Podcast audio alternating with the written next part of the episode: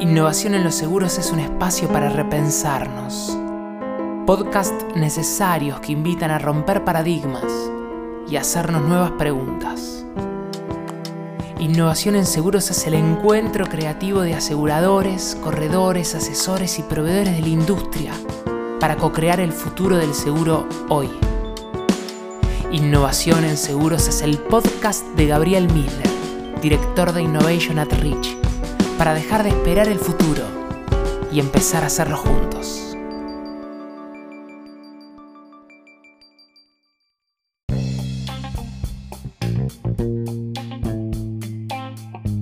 En este episodio vamos a poner el foco en por qué nos cuesta tanto aceptar los cambios. Y lo vamos a ver como individuos, lo vamos a ver como equipos, pero lo vamos a estudiar también como organizaciones. Y vamos a empezar con un cuento una fábula que me gusta mucho, que cuenta la historia de un ciervo, tuerto, que tenía un solo ojo bueno, que descansaba a las orillas del mar. Con su ojo sano, miraba atentamente a la tierra para cuidarse de la llegada de cazadores. Y claro, no miraba hacia el mar porque de ahí no esperaba que llegara ninguna sorpresa. Pero unos cazadores que navegaban por la zona ven al ciervo que les está dando la espalda y lo cazan con sus flechas. El ciervo agonizando se dice, tonto de mí, vigilaba la tierra, que sabía que estaba llena de amenazas, y el mar, que yo creía que era seguro, resultó ser mucho más peligroso. Esta fábula, de tantas fábulas que escribió Esopo, marca desde hace siglos que dar por verdades datos que son supuestos y subestimar las opciones, por poco probable que sean, puede ser un gran error. Que algo siempre haya sido una manera no implica que no pueda cambiar que los enemigos siempre vengan de la tierra, entre comillas, de los espacios conocidos, no significa que el peligro no pueda llegar de los lugares que hoy consideramos seguros. Un ejemplo claro es la banca, que siempre esperó que los enemigos vinieran de la banca, y los seguros que esperaban que los enemigos vinieran de los seguros, y los supermercados que los enemigos vinieran de otros supermercados. Todos miraban hacia la tierra. De ahí, creíamos, vendrían los cazadores, pero los cazadores los enemigos comenzaron a venir desde el mar.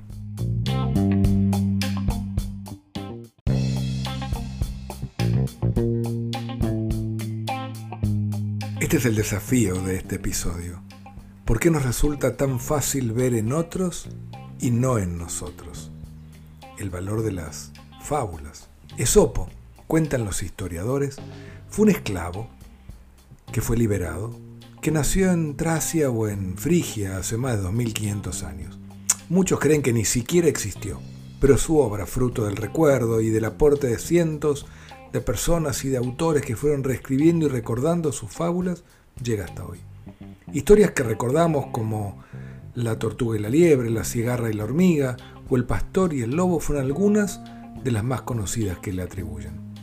Uno de los mayores atractivos, decíamos, de las fábulas está en que siempre nos es más fácil ver errores o desaciertos en otros que en nosotros mismos.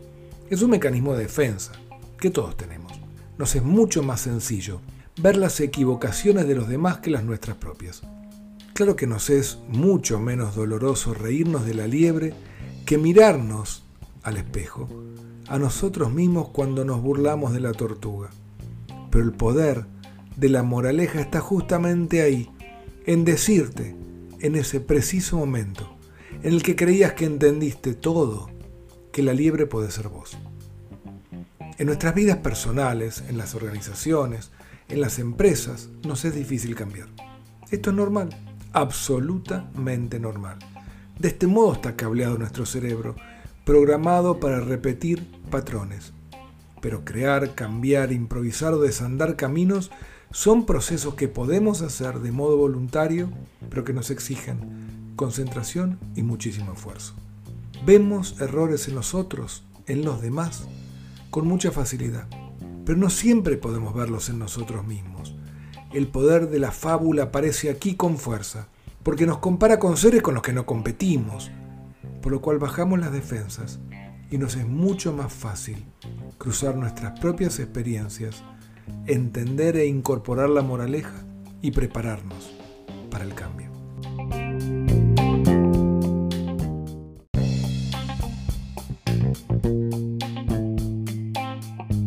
Peter Senge, en 1990, el autor de la quinta disciplina, cuando nos hablaba de las organizaciones que aprenden, escribió lo siguiente.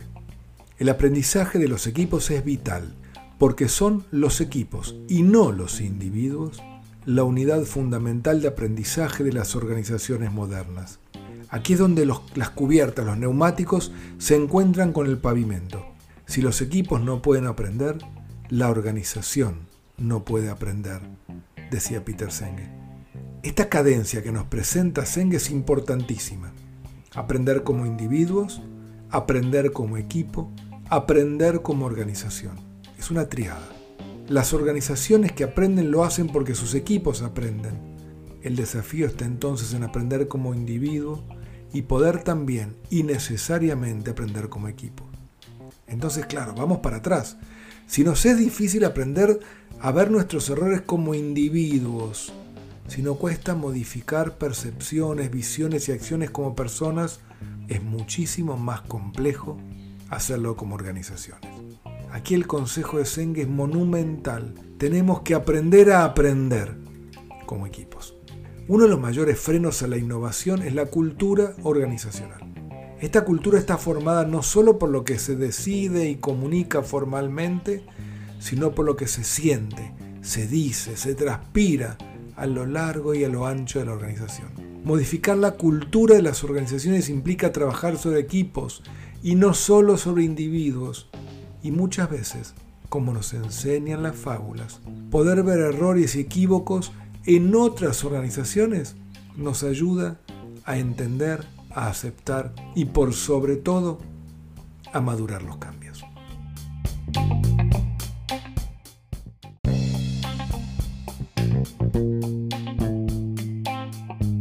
Claro que de esto que hablamos en este episodio me vas a decir, es más fácil decirlo hacerlo, definitivamente. Y por eso quiero compartirte una última fábula de Sopo también, que no sé si es una fábula. Es una de mis favoritas y es la de la zorra y las uvas. En esta fábula se cuenta que una zorra estaba muy hambrienta y ve colgando de una parra unos racimos de uva deliciosos. La zorra quiso atraparlos con su boca y saltó, saltó y saltó, pero sin éxito. Lo intentó varias veces, pero como no podía, podía llegar a las uvas, se alejó mientras decía, en realidad, la verdad es que ni siquiera me gustaban esas uvas porque están muy verdes todavía.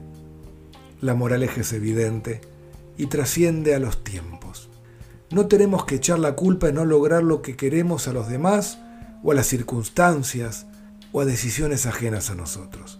No siempre podemos lograr lo que nos proponemos, pero muchas veces, tal vez como la zorra, nos rendimos demasiado rápido, en especial si la tarea es dura, si es complicada o es de largo aliento. Son muchas, muchísimas las excusas que podemos ponernos para no cambiar. La más normal es nos va bien así, o aún no llegó el momento de cambiar. Es el equivalente a la zorra cuando dice que las uvas están verdes y que por eso no le gusta y va a dejar de saltar. Otra excusa que ponemos es no quiero cambiar. Otra que nos viene bárbaro como equipo, como organización o como individuos es pocos lo hacen o no creo que el beneficio justifique el esfuerzo. Lo más probable es que nos convenzamos de que no queremos hacerlo, o porque no sabemos cómo hacerlo, o porque no queremos tomar el riesgo, o porque no queremos asumir el desafío. Pero definitivamente somos nosotros los que no queremos seguir saltando e intentando, e incluso pedir ayuda para bajar las uvas. ¿Cuál es tu fábula favorita? ¿Aprendiste algo de ella? ¿Cuál te gusta contar? Te invito a que compartas, a que compartamos las fábulas o las historias de las que seguimos, de las que seguís aprendiendo. Nos vemos en el próximo episodio.